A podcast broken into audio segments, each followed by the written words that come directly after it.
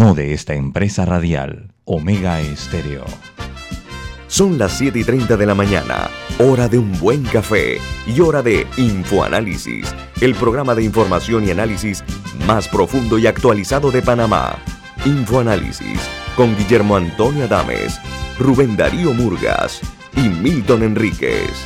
Infoanálisis por los 107.3 de Omega Estéreo, cadena nacional.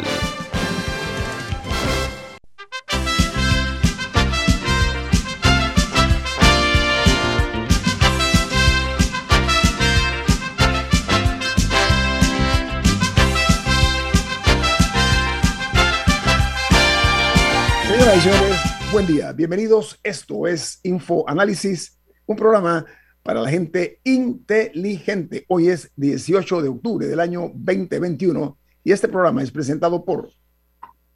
Por Café Lavazza, un café italiano espectacular que usted puede conseguir en los mejores supermercados, pedirlo en los mejores restaurantes y también solicitar servicio a domicilio por internet a través de www.lavazzapanamá.com. Café Lavazza Café para gente inteligente y con buen gusto. Presente en Fanalysis. Gracias, Milton. Bueno, como siempre, le damos a conocer a ustedes las noticias que son primera plana en los diarios más importantes del mundo. Hoy falleció, de acuerdo a información de última hora, Colin Powell, uno de los hombres más poderosos de los Estados Unidos en su momento, durante la administración de George W. Bush.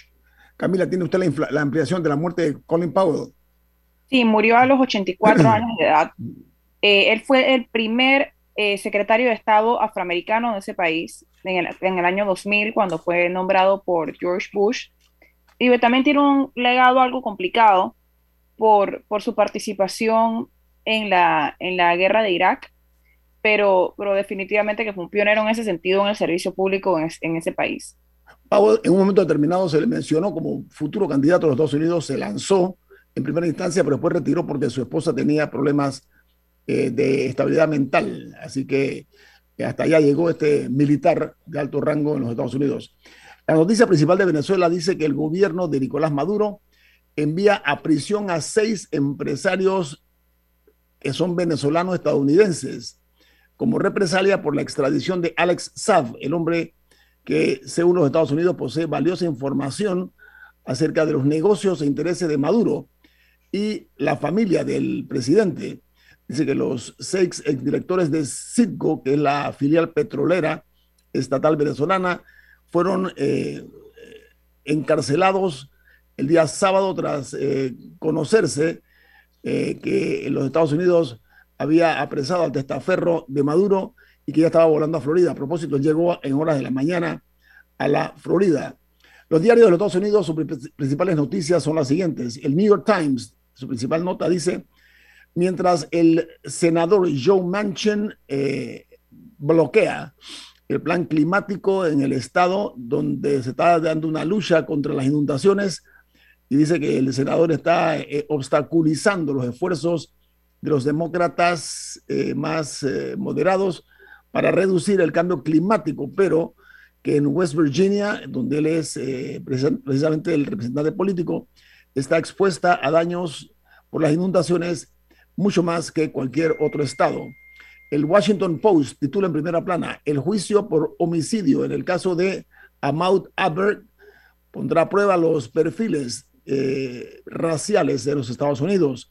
Dice que el asesinato de Albert fue el año pasado mientras trotaba cerca de su casa en Georgia y estuvo dos meses sin arrestar a nadie hasta que se filtró un video que impresionó al país y esto trajo como consecuencia que ahora está reaccionando la justicia de ese país. Hasta ahora eh, dice que eh, han presentado cargos eh, y se preguntan si ese esfuerzo dará algunos resultados. Hay dudas al respecto. Y el principal diario económico del mundo, que es el Wall Street Journal, en su primera plana dice crisis de energía global muestra la tensión en el cambio hacia las renovables. La transición a energía más limpia no está lo suficientemente avanzada para cubrir un aumento en la demanda, forzando a países a depender más de los ah, combustibles fósiles. En Argentina, el Ministerio de Salud de ese país anuncia perdón, que se registraron 400 casos y tres muertos en las últimas horas por coronavirus, aumentando el total de contagiados a 5 millones 272.915 y 115.666 fallecidos. Mientras Rusia registra el cuarto récord consecutivo de contagios de la COVID, el gobierno ruso ha, contabilizado solamente el día de ayer, en las últimas 24 horas, 34.300 casos nuevos y 997 personas han perdido la vida. Es esta la cifra más alta de Europa en muertos, 223.312, el que tiene Rusia. Y en Perú hay una crisis en el gobierno porque eh, se ha salido de la parte oficial o del gobierno el partido del presidente Pedro Castillo. Los dirigentes de Perú Libre dicen sentirse desplazados luego del cambio de ministro que se dio recientemente y eh, acusan al presidente de derechizarse, o sea, de hacer un giro hacia la derecha, mientras eh, se habla de que solo tres meses de Castillo están en el poder, están dándose este tipo de fisuras. Mientras que esto ocurre con el presidente Castillo y su grupo de izquierda, la derecha sonríe casi que a carcajadas sobre esta crisis a solo tres meses de gobierno. Y en México, la Secretaría de Salud rinde un informe de los casos nuevos de coronavirus. Son 3.757.056 nuevos casos confirmados y 284.381 fallecidos. Mientras en Haití hay otra crisis. ¿Por qué razón? Porque fueron secuestrados cinco sacerdotes, dos monjas y 17 misioneros estadounidenses. Ellos están eh, incluyendo en la lista a niños de dos años. Están en manos de una pandilla que se llama 400 Macoso y en Colombia publican fotos de Alex Saab en uniforme de presidiario en los Estados Unidos, un color naranja.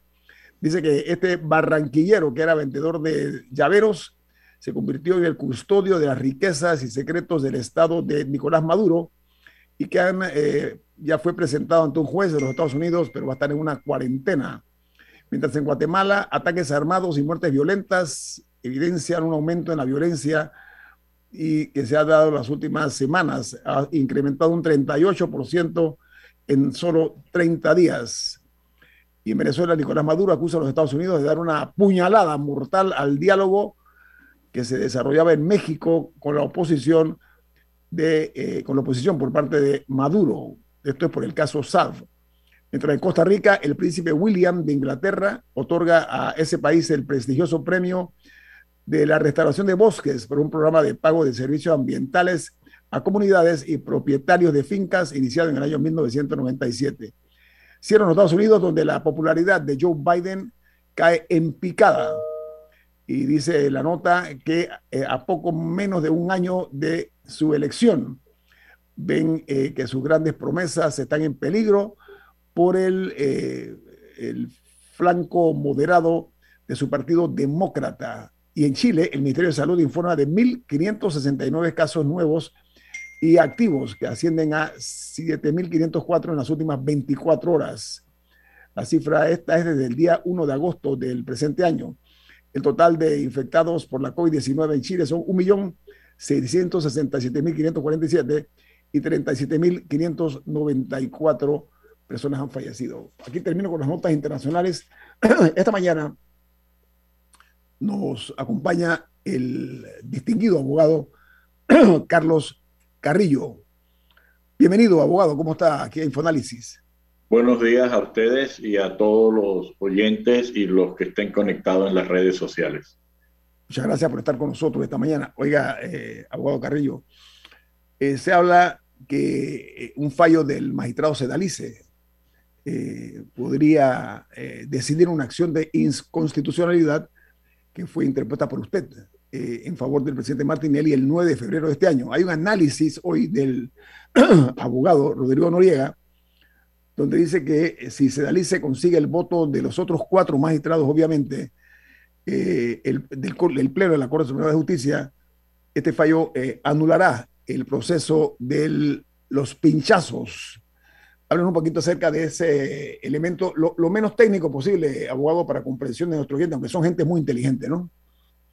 Sí, mira, esto, desde la llegada del señor Martinelli, incluso desde el momento en que se ordenó su detención, la defensa cuestionó que no había una imputación, es decir, que al señor Martinelli no se le habían comunicado los cargos. Incluso la situación era tan grave que uno de los querellantes le advirtió lo mismo al magistrado Mejía y pidió una audiencia de afectación. A nosotros nos dijeron, hay que esperar la etapa intermedia. En la etapa intermedia, el magistrado Mejía decide que no había necesidad de imputar a Ricardo Martinelli en una audiencia y que era suficiente con la admisión de eh, las demandas por parte de la Corte Suprema de Justicia. Esto creó un precipicio jurídico que se ha discutido desde ese día. Eh, ha habido reiterados salvamentos de votos en situaciones de discusiones coyunturales y nosotros como defensa hemos agotado todos los recursos. Una de esas acciones hechas cuando se atrevieron a reabrir o anular la sentencia de no culpabilidad, la defensa tuvo que invocar la misma argumentación que se había dicho y por eso se tuvo que recurrir vía inconstitucionalidad la decisión del magistrado Mejía dictada en el 2018. Esto tiene precedentes en la Corte Suprema de Justicia, reiterado, de que fallos de tribunales o de funcionarios públicos sean vistos vía inconstitucionalidad. Uno de los casos más famosos fue el de Editora Panamá América en los años 90 y antes y después de eso la jurisprudencia de la Corte ha sido uniforme en cuanto a la protección de que en una sentencia esto eh, se pueda revisar su constitucionalidad. Si eso se permite en una sentencia y en acciones de funcionarios públicos, más de un juez de garantía dictado en el hecho de que eh, nadie puede discutir que a alguien se le llame a juicio sin una imputación. Factores coyunturales, temporales, fueron los que determinaron eso. Yo quiero saber si hay algún abogado, principalmente especialista, o que se dedique al sistema penal acusatorio, que pueda defender que una persona esté acusada sin habérsele imputado. Tan sencillo como eso. Más aún, el único, ya que contemporáneamente con el señor Martinelli hubo dos, un juzgamiento y una llamada a auto de proceder contra otros diputados y los mismos magistrados dijeron que tenían que hacer la imputación y efectivamente se hicieron. Para el señor Martinelli, en otro caso de indultos, uno de los magistrados pidió audiencia de imputación y dijo que era opcional. ¿Cómo el hecho de notificarte los cargos y los hechos va a ser opcional? Y esto fue un, vuelvo y te repito, mi concepto fue un precipicio jurídico que creó el magistrado Mejía al ir contra natura. Eso es, para mi criterio, el resumen de lo que te puedo decir así contextualmente. Gracias. Mire, o sea, eh, que una, para, para aclaración de, de, la audiencia, que no todos son abogados, una imputación es, notificar a la persona los cargos contra usted son A, B y C. Esa es una imputación. ¿Cómo se hace una imputación cuando el sujeto no se encuentra accesible a un juez. Se trae Por ejemplo, si está fuera del país. Correcto. Se tenía que traer a la República de Panamá, como dijo la Corte, y hacer la imputación previamente. La situación estaba es en que nadie, por lo menos yo jurídicamente, no me explico por qué no se respetó lo que las partes le estaban diciendo al magistrado juez de garantía en ese momento jurídicamente no hay manera. O sea, tú tienes que sentar a la persona y decirle, hombre, te estoy investigando tales hechos, te estoy eh, relacionando a ti por esto y te acuso de estos delitos.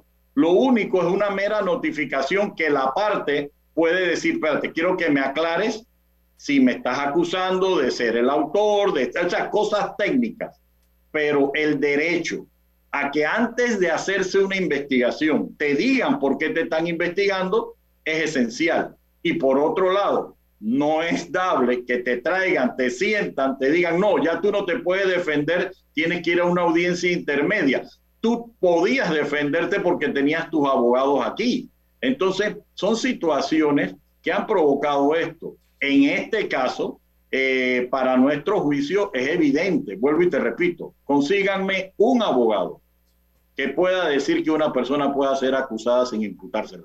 Yo quisiera saber, porque lo que están diciéndolo, eh, su reputación profesional los antecede. Así que yo sí te lo adelanto, que no hay manera de que un técnico en derecho pueda sostener esto. Bueno, amigos, vamos a un corte comercial. Vamos a un corte, Camila, ya son las 45. Vamos a un corte comercial, viene más. Aquí continuamos platicando con el abogado Carlos Carrillo, que es precisamente del equipo de defensa del expresidente Ricardo Martinelli en el caso de los pinchazos. Viene más en Info Análisis, un programa para la gente inteligente.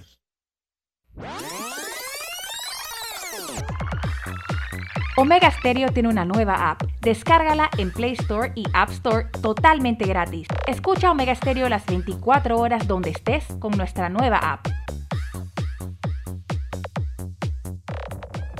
En Panama Ports, creemos en un mejor país a través del deporte. Panama Ports, unidos con el béisbol nacional. La gente inteligente escucha InfoAnálisis los anunciantes inteligentes se anuncian en InfoAnálisis. Usted es inteligente. Llame al 269-2488 y todos lo sabrán. Infoanálisis, de lunes a viernes de 7 y 30 a 8 y 30 de la mañana, en donde se anuncian los que saben. Imagina acceder a un banco digital y ver las cinco playas más top para visitar en verano. Imagina entrar a investigar los requisitos para un préstamo y ver las últimas tendencias de autos y cómo conseguirlo todo en un solo lugar. Ya no tienes que imaginar. En Multibank creamos el mercado de los sueños.com, un portal lleno de novedades, viajes, gastronomía, autos, compras y hasta el hogar ideal para que tomes la mejor decisión al momento de cumplir tus sueños. Entra al mercado de los sueños.com, donde el único requisito es soñar, porque en Multibank cumplimos tus sueños. En la vida hay momentos en que todos vamos a necesitar de un apoyo adicional. Para cualquier situación, hay formas de hacer más cómodo y placentero nuestro diario vivir. Sea cual sea su necesidad, en Hogar y Salud los apoyamos haciéndole la vida más fácil, porque contamos con la experiencia necesaria para recomendarle lo que usted necesite. Recuerde, Hogar y Salud les hace la vida más fácil. Visite nuestras nuevas sucursales en Villa Zaita al lado del Super 99 y en Cativa Colón al lado del Super Extra. Estamos abiertos en todas nuestras sucursales del país y le hacemos su entrega de forma gratuita en Panamá Centro. Para mayor información, puede consultar en Instagram y Facebook.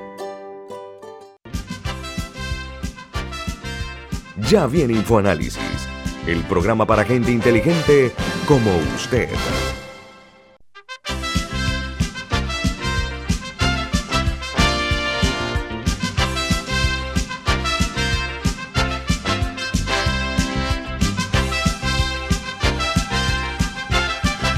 ¿usted qué tiene para valor agregado a nuestros oyentes? Así es. La Florida State University anuncia que tiene sus matrículas abiertas para enero 2022. Conozca el programa Becas 2 más 2 que ofrece la Universidad Florida State University y se puede ahorrar hasta 15 mil dólares al año. Florida State University es una universidad americana en la lista de las 20 mejores universidades públicas de los Estados Unidos. Llame o escriba a Florida State University al 6213-6963. 6213-6963. Eh, esta mañana eh, estamos eh, platicando con el abogado Carlos Carrillo, él es de la defensa del expresidente Ricardo Martinelli, y lo hacemos por lo siguiente, además de sentirnos, por supuesto, nosotros en muy buena compañía con un profesional del derecho de la categoría del licenciado Carrillo, por un elemento fundamental en el periodismo, que es la parte ética, que tiene que ver con que cuando se presenta una cara de la moneda hay que presentar la otra. Nosotros tuvimos aquí el viernes al exdiputado José Luis Varela eh, y, habló con nosotros acerca precisamente del presidente Martinelli y consideramos nosotros eh, conveniente eh, el escuchar la contraparte, en este caso la defensa del señor Martinelli que está en las manos del abogado Carrillo. Diga, Camila. En el caso, me gustaría separarlo un poco del caso específico del señor Martinelli, por una curiosidad, aprovechando que estamos hablando con un abogado. Eh, en su caso, él fue extraditado a Panamá, así que eso es distinto. Pero ¿qué sucede con una persona que se va del país? No puede ser investigada si no es traída al país por cualquier, por cualquier delito, homicidio, clavado de dinero, una boleta del tránsito. ¿Cómo funciona en ese caso? Si una persona se fuga. No, si hay varios casos en el sistema penal acusatorio.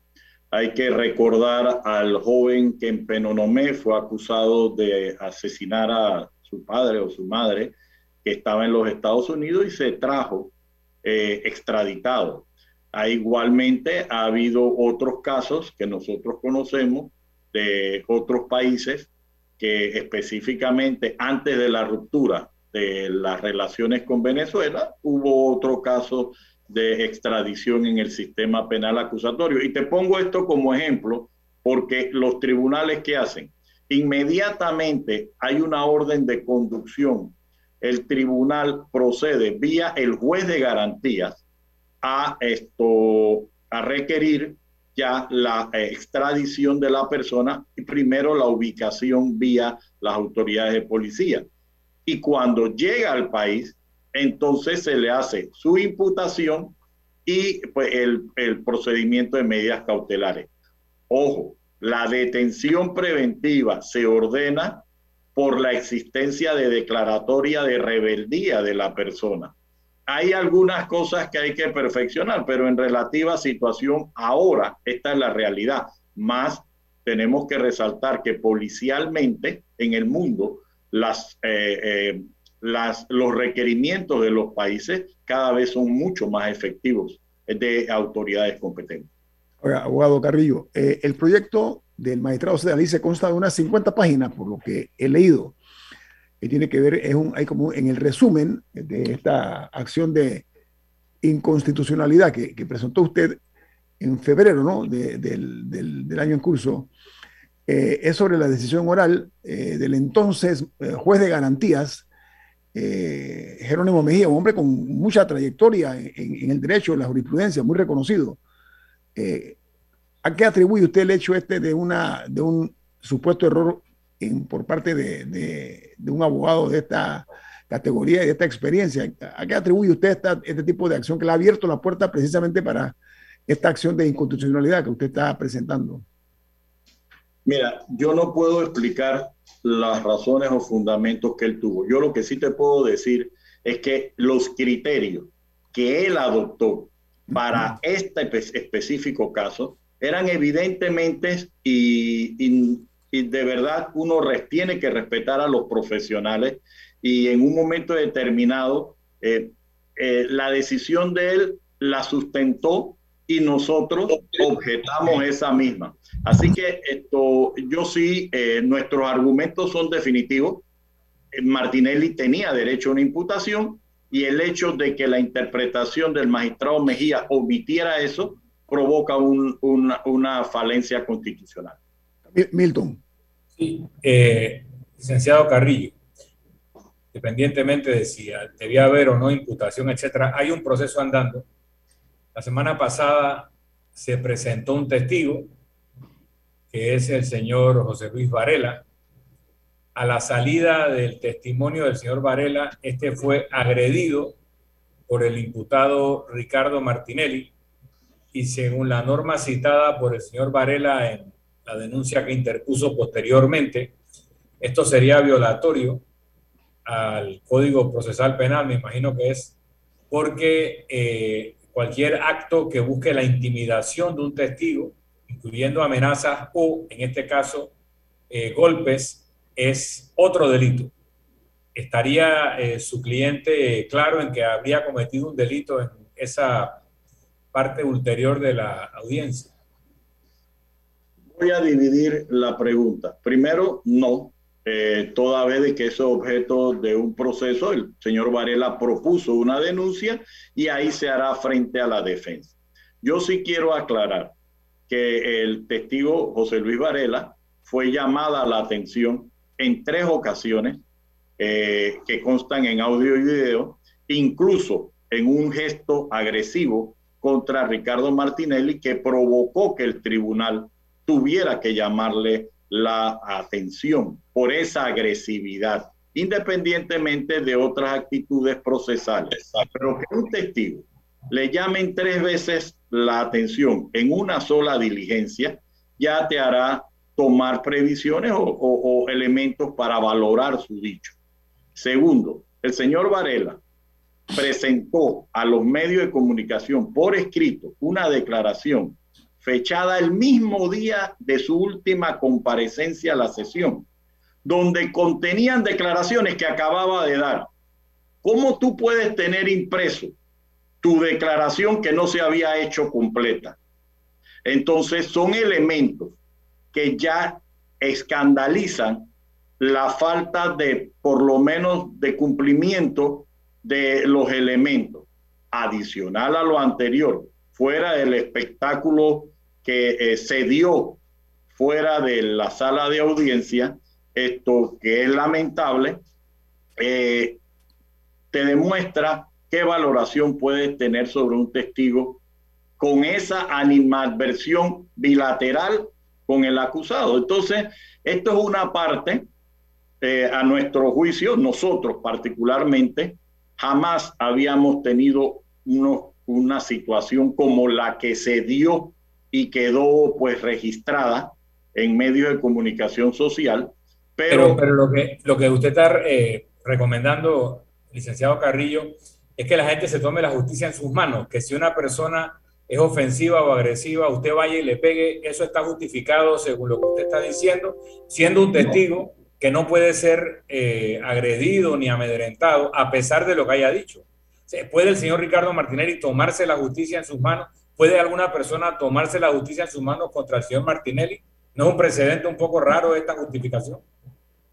Primero que todo, vuelvo y te repito que es vergonzoso la situación que se dio fuera de la audiencia y lo dije minutos atrás. Segundo, no creo, y quiero aclarártelo y aprovecho la pregunta para aclarar el contexto.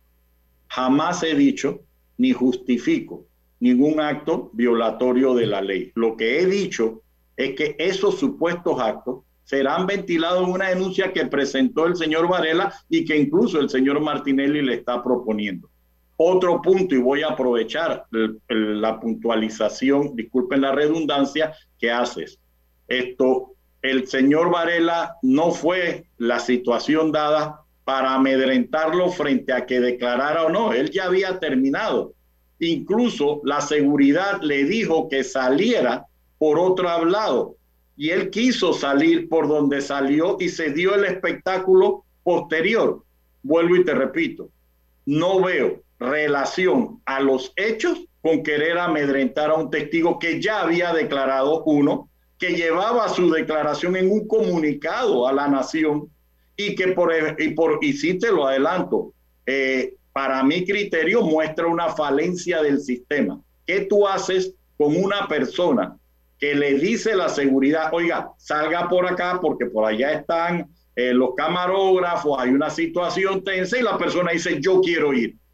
Entonces, pero eso no sería el argumento de que se le dice a una mujer, ¿por qué andabas escotada y con la falda corta y por eso te violaron? O sea, él tiene derecho a caminar por el país, si quiere salir por delante o por detrás, ese es su derecho.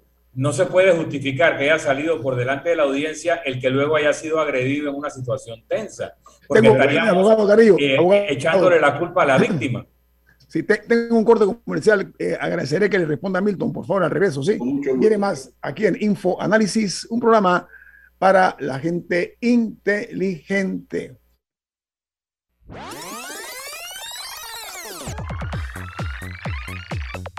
Omega Stereo tiene una nueva app. Descárgala en Play Store y App Store totalmente gratis. Escucha Omega Stereo las 24 horas donde estés con nuestra aplicación 100% renovada. Si nos cansamos de la rutina, inventamos una mejor. Con Claro es posible. Activa tu super pack de 5 balboas por 7 días que incluye un gigabyte para compartir, ilimitada y minutos ilimitados. Actívalo en miclaro.com.pa. Claro que es posible. Promoción válida del 1 de julio al 31 de octubre de 2021. Para mayor información visita claro.com.pa. En Panama Ports, creemos en el talento de nuestros peloteros. Panama Ports, unidos con el béisbol nacional. Mira lo bueno y aprovecha la feria Multiproductos Banesco con excelentes promociones en préstamos hipotecarios y traslados, préstamos personales, préstamos de autos y tarjetas de crédito. Llámanos al 813-00. Banesco contigo. Ya viene InfoAnálisis, el programa para gente inteligente como usted.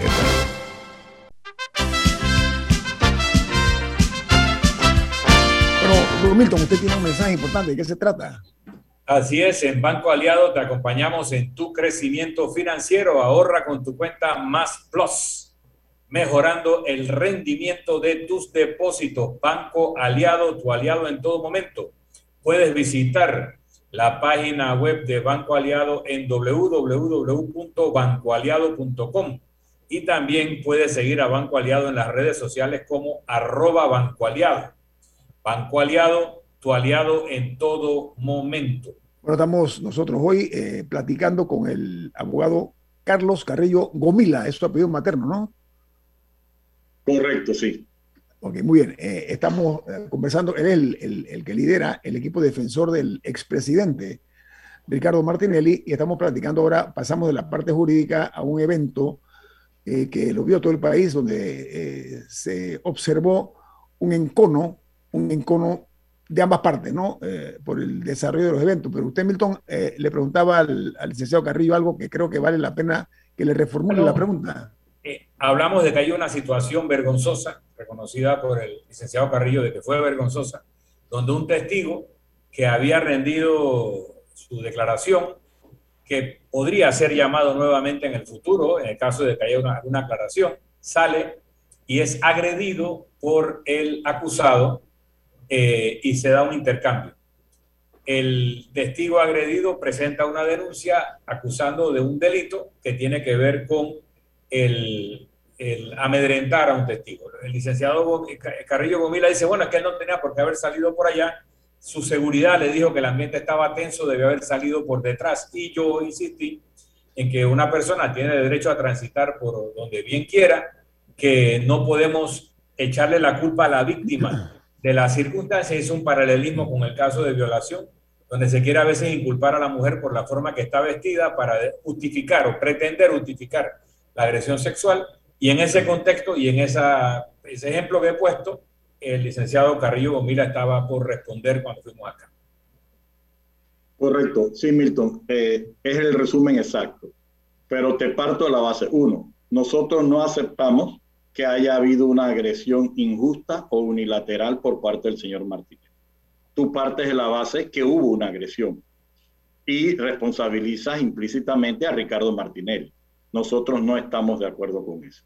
Pero es que dijo, permiso, permiso, abogado, es que, es que, el propio expresidente dijo que le había dado un puñete, es la palabra que usó, y entonces eh, el señor Varela respondió, ripostó que no lo tocó y que fue él le había propinado una patada, para usar los términos coloquialmente hablando, ¿no? Pero citando. Por eso, pero si, si yo te digo te agredí y tú me dices no me tocaste, ¿cómo vas a la fiscalía y dices sí me agredieron? Entonces, ¿de qué estamos hablando? Sí, porque en el caso de este delito, la amenaza bastaría. Si yo le levanto la mano y le digo, te voy a pegar, ya estaría incurriendo probablemente en el tipo delictivo. si falló o no falló en el golpe, eso eh, se puede evaluar. Si el otro le respondió, eso lo puede evaluar el juez, pero no se puede amedrentar a un testigo. Milton, es que ya el testigo había terminado. La norma. ¿No puede volver a ser convocado? ¿Puede volver a ser puede, No puede, porque era un testigo de la fiscalía y ya se acabó. Ya él terminó, incluso fue liberado. Si, si la parte si la parte defensora lo quiere citar para contrastar la respuesta, no puede hacer. No puede porque él fue liberado. El tribunal le dijo, señor, usted es liberado. Hay otro testigo, como el perito de la fiscalía, que es testigo nuestro ese no fue liberado. Pero lo que te quiero decir es que queremos judicializar siempre actuaciones como esta. Ahí se vio claramente, perdona el atrevimiento, el comportamiento cultural de dos personas que cada uno los va a juzgar. Pero no tratemos de un caso de barrio o de, de, patio, esto se convierta en una discusión a nivel jurídico. Yo no estoy para defender un barrio que en una situación de barrio que en aquella época era corregiduría, hoy llaman Casa de Justicia y Paz. Yo no atiendo esos tipos de casos. Háblenme a mí de la situación del, del tribunal. Yo acepto que la expectativa ciudadana está más por el qué sucedió y qué fue. Eso atrae el morbo. Pero yo sí trato de subir la cultura para discutirlo. ¿Tú crees que eso por ejemplo, te pongo el contexto y disculpen porque sí tengo una limitación de tiempo, pero tenemos suficiente. Pero ¿tú crees que el hermano de un expresidente, presidente de la asamblea, tiene ese comportamiento cultural y lo podemos aplaudir por el solo prurito de condenar a una persona? Porque ese es el interés de llevar una versión parcializada a un medio de comunicación o a todos los medios de comunicación para decir yo condeno a Ricardo Martinelli. Y yo nada más que parto por preguntar, ¿tú sabes cuál es la piedra angular de la defensa desde el primer día? Déjenme defender. Ustedes dicen que hay unos correos, ustedes dicen que hay unos audios, déjenme hacer un peritaje para ver de dónde vinieron. Pero la única vez que tuvimos la posibilidad, muy limitadamente, salió Rolando López, mira, y todos los correos vienen del correo de Rolando López. Y yo no he visto que nadie diga, oye, ¿cómo es esto? Rolando López no trabajaba en la época de Martinelli. Estos son supuestas comunicaciones del 2012. Como el DVD o el CD que presentaron dice que el autor es Rolando López. ¿por qué no dejaron a la defensa buscar el URL para ver cómo, cuándo y de qué manera se hizo? Recordemos que había un grupo de gobierno en ese momento que el vicepresidente era el hermano del testigo José Luis Varela. Entonces queremos llevar a los medios discusión, pero queremos oír una sola parte. No es, mira, es muy, yo entiendo que es muy difícil tener tranquilidad al hablar este tema, eh, enfrentando posiciones. Por eso está el tribunal, hagámoslo allá. Pero ¿qué se quiere de parte en un momento determinado? Es dar por eh, culpable a Ricardo Martinelli. Y tú sabes cuál es una de las bases del sistema penal acusatorio. El fiscal no puede poner al acusado como culpable ante ningún medio. ¿Tú crees que esa letra que dice el Código Procesal Penal se ha cumplido para Martinelli? No.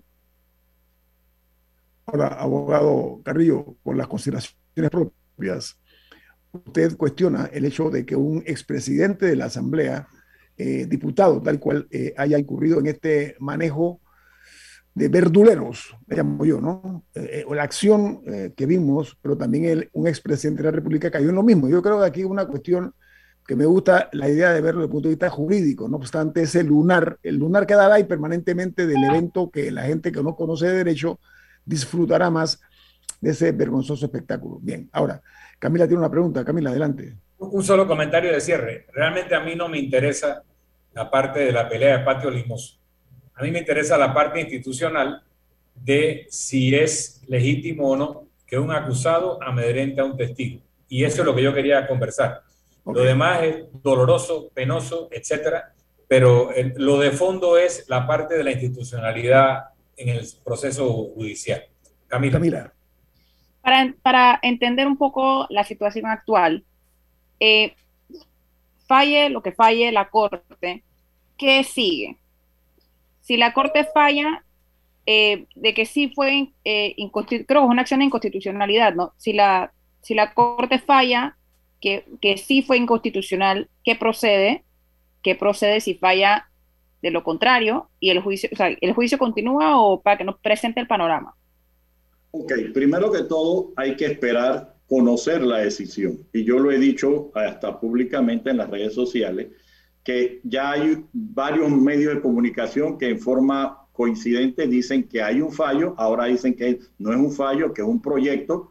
Inicialmente se dijo que había votación 5-4, ahora se dice que no hubo votación. Sin embargo, aparte de eso, cuando se dé el fallo, el mismo fallo va a contener las consecuencias hacia el futuro del fallo de inconstitucionalidad. No es en efecto retroactivo. Entonces quiere decir que si el fallo al día de hoy, Ricardo Martinelli, se declara inconstitucional la decisión de Mejía, el tribunal de juicio tiene que entrar a retrotraer o a anular la etapa en que estamos porque se omitió la imputación. Igualmente, puede el tribunal, eh, por economía procesal, cerrar el expediente porque tienen esas facultades. Así que sea el reenvío a otro juez de garantía o sea la decisión del tribunal, son dos posibilidades. Igualmente, en, en, el caso, termino solamente, en el caso de que no decidan nada, una de las causales de anulación y de casación es esa, omitir la imputación. Aunque, pero una consulta, ahí cuando dice que se eliminaría la etapa en la que estamos, ¿significaría que el, juicio volvería a empezar? O sea, que se iniciaría pudiera ser un reenvío a la etapa donde se hizo la falencia, que fue la falta de imputación. otra, otra eh, consulta. pero eso, Camila, porque usted dijo una, yo no quiero porque tiene que retirarse. Usted habló de fallo del sistema. Amplíeme, que es muy pesada, el, el concepto es muy pesado. Fallo del sistema. ¿Cuál es su diagnóstico de lo que usted dijo? Eh, la Corte Suprema de Justicia había sido advertida eh, si te refieres a qué falló en el sistema, fue poder evacuar que un, un acusado no podía dejar de ser imputado. Eso se dio simplemente porque las condiciones de haber un juez de garantía magistrado de la Corte Suprema de Justicia, que no es cualquier persona, no es un juez de garantía normal. Uno, dos, el amparo que se propuso contra esa decisión ni siquiera fue admitido. Tres, nos obligaron a irnos en inconstitucionalidad y la defensa consideró irse en inconstitucionalidad cuando vio que venía un nuevo juicio. ¿Por qué? Porque sería ir a un nuevo juicio con la misma situación. Así que al final del día a eso me refería con fallo, señora ah. Dames. Camila.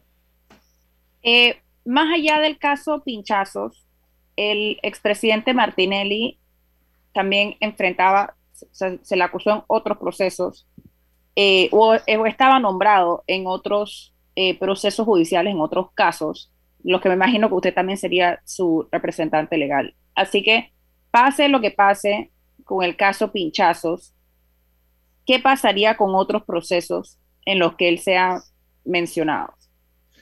Bueno, la defensa está peleando en este momento por el principio de especialidad. Panamá aceptó traer a Ricardo Martinelli solo juzgarlo por el caso Pinchazo y este fenómeno eh, eh, pues va a ser otro objeto de discusión. Pero les pongo eh, en el contexto internacional.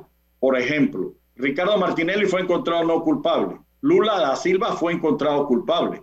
Al día de hoy, la Corte Suprema de Brasil está retrotrayendo fallos en relación a Lula da Silva. Lo mismo pudiera estarse dando en la República de Panamá y el fenómeno es continental en un momento determinado. Pero lo que sucedió en Panamá, hasta ahora el estado de inocencia de Ricardo Martinelli no se lo pueden vulnerar.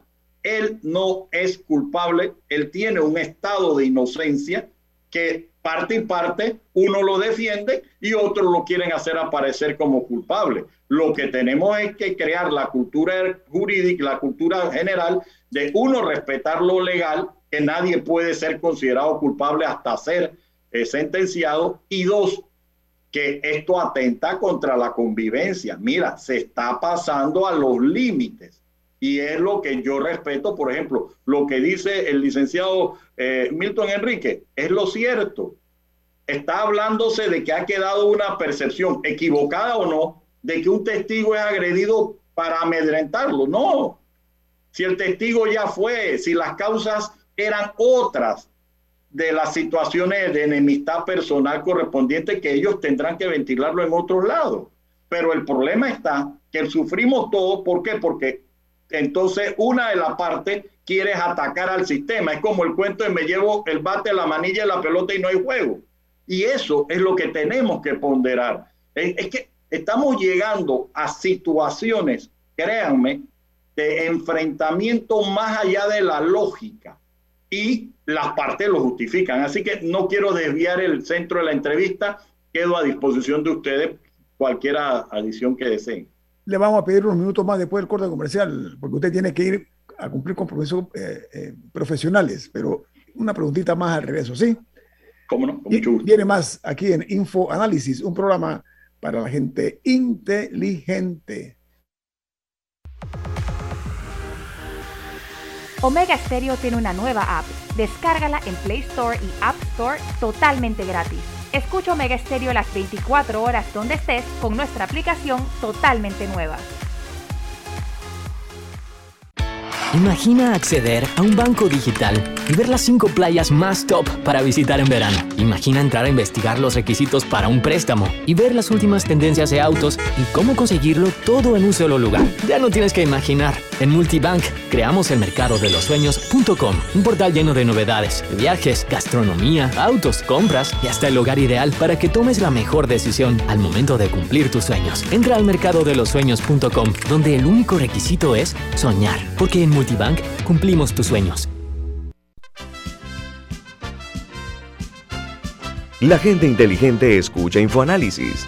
Los anunciantes inteligentes se anuncian en InfoAnálisis. Usted es inteligente. Llame al 269-2488 y todos lo sabrán. Infoanálisis, de lunes a viernes de 7 y 30, 8 y 30 de la mañana, en donde se anuncian los que saben. Nuestros peloteros son calidad de exportación. Panama Ports, unidos con el béisbol nacional. Si desea que sus colaboradores trabajen desde su casa, podemos ayudarle. En Solutexa somos expertos en aplicar la tecnología a las técnicas y trabajos de oficina. Contáctenos en solutexa.com.pa o al 209-4997. Solutexa.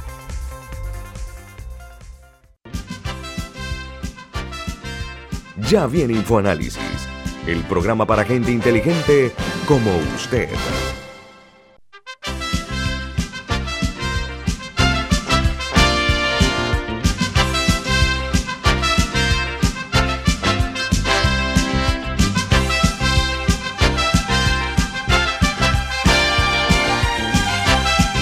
Bueno, Milton, ¿usted qué tiene que comentarle a los oyentes?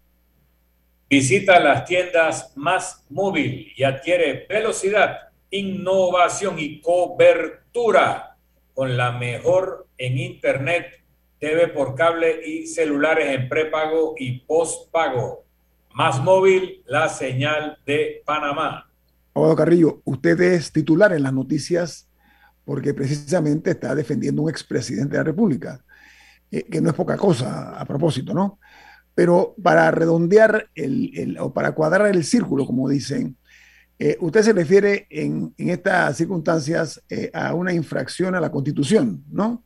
En cuanto a lo que es la, violación del debido proceso. Ese es el punto eh, fundamental de su defensa, abogado Carrillo, de la, de, hablando del artículo 32 de la Constitución, ¿no? Correcto. Primero que todo, no es ni la primera y espero que no sea la última vez que defiendo a un expresidente. ¿Ah, sí? Segundo, ¿Antes lo ha hecho? ¿Antes sí, lo ha hecho? ¿A sí. quién? Ah, para, ahí están las noticias y los registros de la web. Primero que eh, todo. Eh, para, sí. para, que nuestro oyente sepa que usted no es un abogado que ahora salió, no, sino no, que no, no, segundo, no. Yo, creo, yo, creo, yo creo que en los últimos 40 años, pues nuestra trayectoria ya consta en todos los registros estos que existen. Pero el problema no soy yo, el problema es que en el tema central, cuando uno comienza a defender una persona, lo primero que pide es las garantías procesales. Y es que cuando usted va a un juicio por, con una figura política, llámese ministro, diputado, expresidente o cualquiera persona con un cargo o una vigencia política, lo más difícil que le den es el, eh, el derecho al debido proceso. Por eso es que existen fueros, prerrogativas, que aquí se discuten.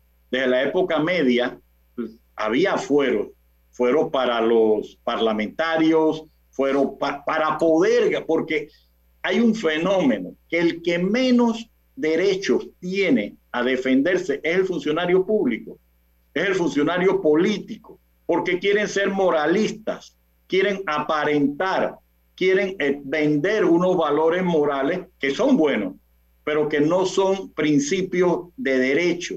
Y lo único que uno pide, y yo pido como ciudadano o como abogado, es que respeten la ley.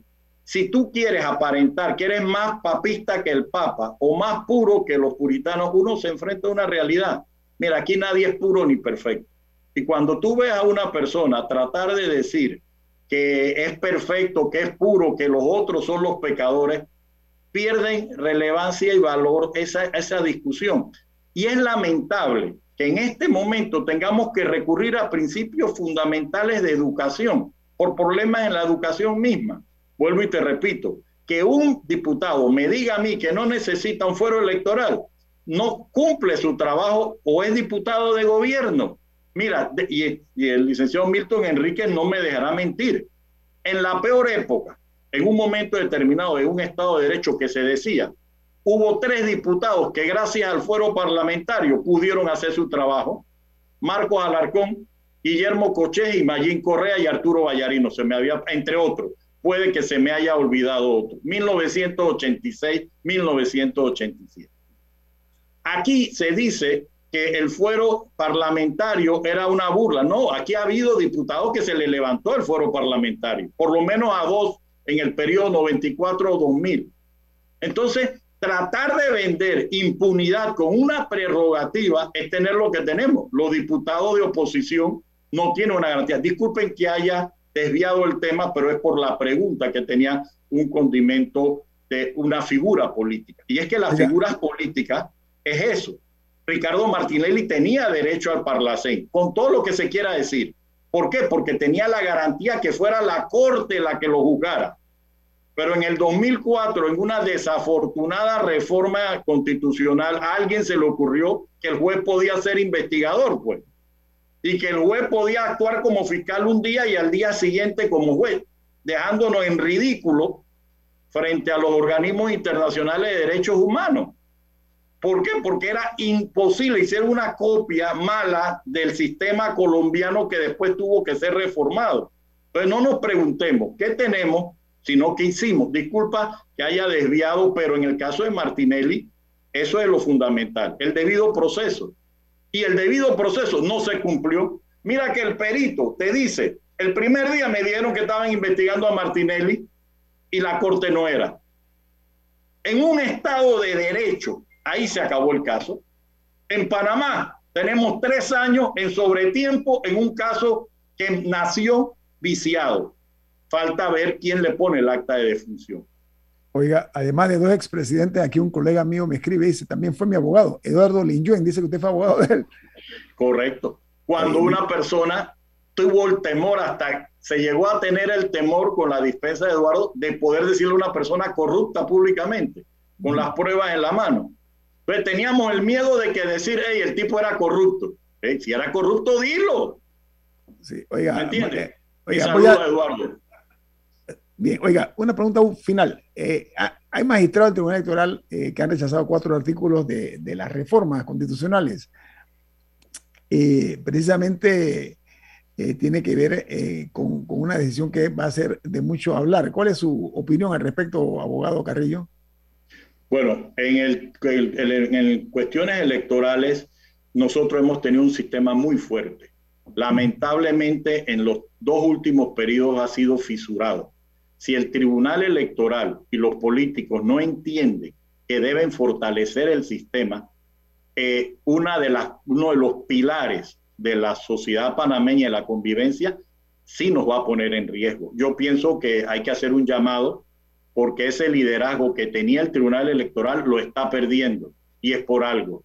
Y es necesario tener mesura, porque, vuelvo y te repito, aquí nadie dudaba quién era el presidente y ya se ha querido cuestionar. Aquí nadie dudaba en las elecciones, por lo menos el 90 para acá. Ya se ha comenzado a dudar. Se está hablando de diputados que no tienen la legitimidad y eso es negativo cuando hay ataques a un sistema. Yo sí creo que los magistrados deben actuar no como parte del problema, sino como solución. El comunicado que han hecho hoy lo han puesto como parte. Y si no sale un dirimente, llámese Corte Suprema u órgano ejecutivo, vamos a quedar en una enfrascar en una incredulidad adicional. Oiga, el magistrado Junca. Disculpa que me esté metiendo en otros temas. No, no, no, usted es abogado, estoy hablando con el abogado Carrillo. Oiga, eh, el, magistrado, el magistrado Junca particularmente dice que esto, este proyecto no debe ser sancionado por el presidente de la República. ¿Usted qué opina sobre esa propuesta? O se convierte en parte, se convierte en parte y obliga al presidente a ser dirimente. Y el presidente tiene una afiliación política.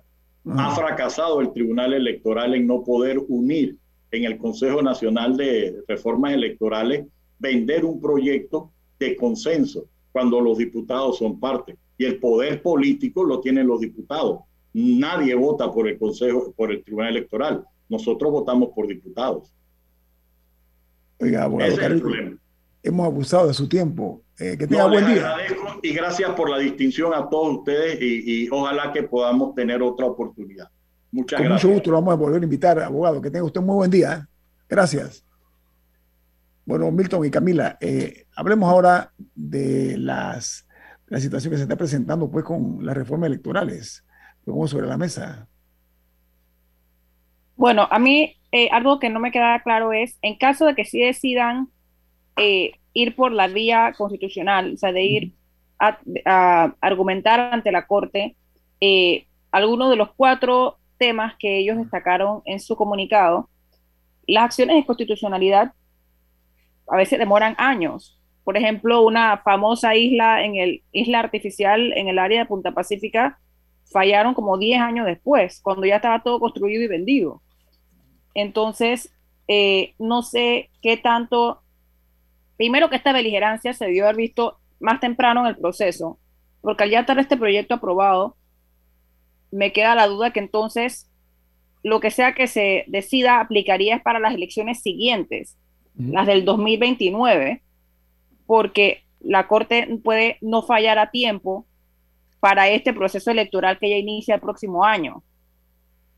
Sí, parece que los magistrados, los magistrados son muy eh, puntuales en lo que están señalando. Están hablando, uno, son de cuatro puntos. Uno es el que tiene que ver, perdón, eh, por la forma como se asigna por residuo. Ese es uno de los puntos. Eh, el tema de la paridad de género es otro. la inequidad en la distribución del financiamiento uh, público y la amnistía en el pago de multas. Bueno, esa que esa amnistía nadie sabía de ella hasta que los magistrados la mencionaron porque aparentemente fue un camarón que metieron en el segundo debate y como no el documento, imagínense que los magistrados de la corte, del Tribunal Electoral dicen un, el domingo, cuando el documento fue aprobado en segundo debate jueves y en tercer debate viernes, el domingo dicen que ellos todavía no han recibido el documento aprobado. Y asimismo la ciudadanía no ha tenido acceso al mismo para poder revisarlo. Probablemente hay diputados que ni siquiera saben lo que, lo que hay en ese proyecto aprobado. Pero mira que ellos... Eso, también, eso también es un problema. Ellos, eh, los señores diputados, eh, se han preocupado muy mucho, más que todo por protegerse ellos, eh, porque en el tema este de la, de la amnistía en el pago de las multas es para aquellos que han incumplido, que casi la mayoría, con la entrega de informes de ingresos y gastos de campaña, que eso debe ser una condición no negociable deben rendir cuentas. eso, eso hace que las personas puedan simplemente no entregar los informes porque no, hay una, no habría una certeza de que se les va a sancionar. Porque la propuesta era, la propuesta del Tribunal Electoral, la propuesta, perdón, de la Comisión de Reformas Electorales, que fue suavizada en la Asamblea y ahora, ahora hasta le pusieron una amnistía, era que el que no entrega informe de gastos no es proclamado. O sea, no puede asumir el cargo hasta que entregue su informe. Eso era la esa era la propuesta de la comisión. Eso es casi una propuesta. Si, nada más tienen que pagar una multa, pueden decidir, o sea, en el caso de que haya una persona con manejo indebido de los fondos, puede decidir, me sale más barato aceptar los dineros, no hacer un informe, pagar la multa y ya. y en este caso, al existir la amnistía, que reitero, no hemos podido leer el documento como quedó, porque es el gran misterio, el gran elefante rosado que nadie ha visto, este documento de reformas electorales, cómo quedó, eh, no tenemos certeza de cómo exactamente está estructurada esa amnistía. Bueno, han hecho eh, los señores diputados eh, su propia versión de las reformas. Viene Álvaro Alvarado con su programa Sin Rodeos, aquí en Omega Estéreo. Don Milton, ¿quién despide Infoanálisis? Así es. Nos vamos, pero lo hacemos disfrutando una deliciosa taza del café Lavazza un café italiano espectacular. Café Lavazza, café para gente inteligente y con buen gusto de Speed Infoanálisis. Ha terminado el Infoanálisis de hoy. Lo esperamos mañana, de 7 y 30 a 8 y 30 de la mañana, para compartir la información y el análisis más profundo e ilustrado de Panamá. Infoanálisis con Guillermo Antonio Adames, Rubén Darío Murgas y Milton Enríquez. Infoanálisis por los 107.3 de Omega Estéreo, cadena nacional.